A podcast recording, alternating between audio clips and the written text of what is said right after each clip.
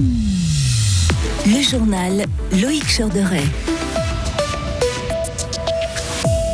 Des factures qui vont faire mal. Groupé, on est conscient au moment d'annoncer l'augmentation de ces tarifs 2024. Mais vous, qu'en pensez-vous? On était dans la rue cet après-midi. Passer de 40 éoliennes aujourd'hui à 1000 d'ici 30 ans. Objectif ambitieux mais faisable selon l'organisation suisse EOL. Et le plus important, feu de forêt jamais connu en Europe continue de faire des ravages en Grèce. Ce n'est clairement pas une bonne nouvelle. Ces mots, ce sont ceux du directeur général de Groupé ce matin au moment de présenter les tarifs 2024. Une augmentation, plus 29% pour vos factures d'électricité dès le 1er janvier. Pour vous faire une idée, cette hausse représente entre 100 et 300 francs de plus par année selon la taille de votre logement. Karine Baumgartner, vous êtes allée dans la rue cet après-midi pour savoir ce que pensait la population fribourgeoise de cette augmentation. Oui, et je ne prétends pas avoir un échantillon représentatif, mais je suis d'abord tombée sur quelqu'un de plutôt réaliste. Euh, réaction assez fataliste, où je prends les choses comme elles viennent, en expliquant ça par les crises, euh, l'économie qui va mal au niveau mondial et une probable aggravation de la situation générale. Pas vraiment de surprise, c'est même euh, attendu finalement. D'autres m'ont confié qu'ils avaient déjà de la peine à joindre les deux bouts en étant au social par exemple. D'autres encore ont un loyer avec charge comprise. Du coup, l'électricité n'est pas leur problème, mais celui du propriétaire. Et du côté des jeunes, on est plutôt même assez optimiste.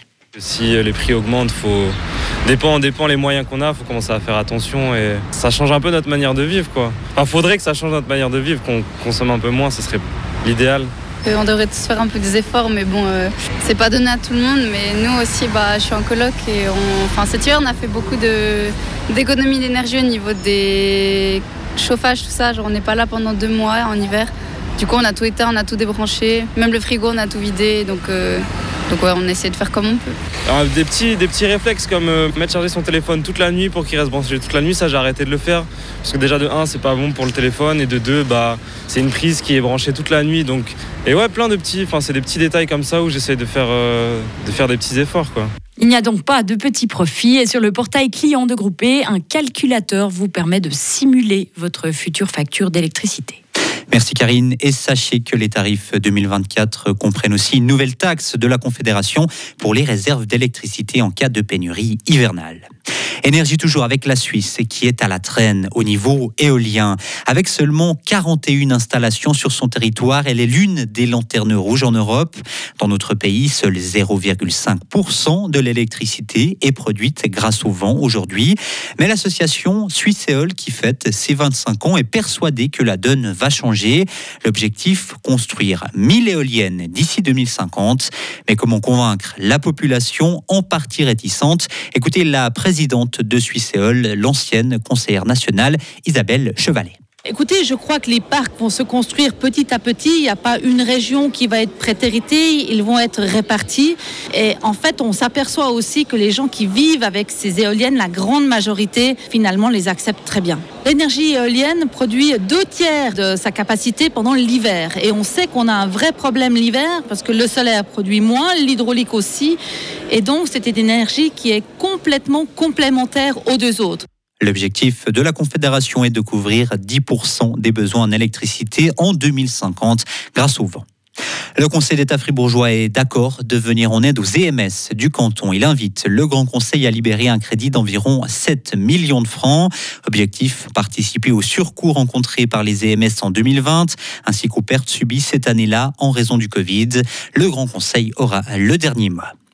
Les TPF ont besoin d'argent pour acheter des bus plus verts et la ville de Fribourg compte participer à cet effort. Le conseil communal a annoncé aujourd'hui vouloir injecter plus de 12 millions de francs dans le capital de la compagnie. Elle emboîte ainsi le pas au canton de Fribourg qui prévoit lui d'investir 60 millions de francs pour décarboner les TPF. Le conseil général de la ville de Fribourg se prononcera sur cet objet dans deux semaines. Le Conseil fédéral veut mieux lutter contre le blanchiment d'argent. Il propose plusieurs mesures. D'abord la création d'un registre des actionnaires importants des entreprises, un registre national mais qui ne sera pas public. Le gouvernement souhaite aussi que les avocats vérifient l'identité de leurs clients lors de création de sociétés ou de transactions immobilières. Des pluies records sont tombées dans plusieurs régions de Suisse, dont les Grisons.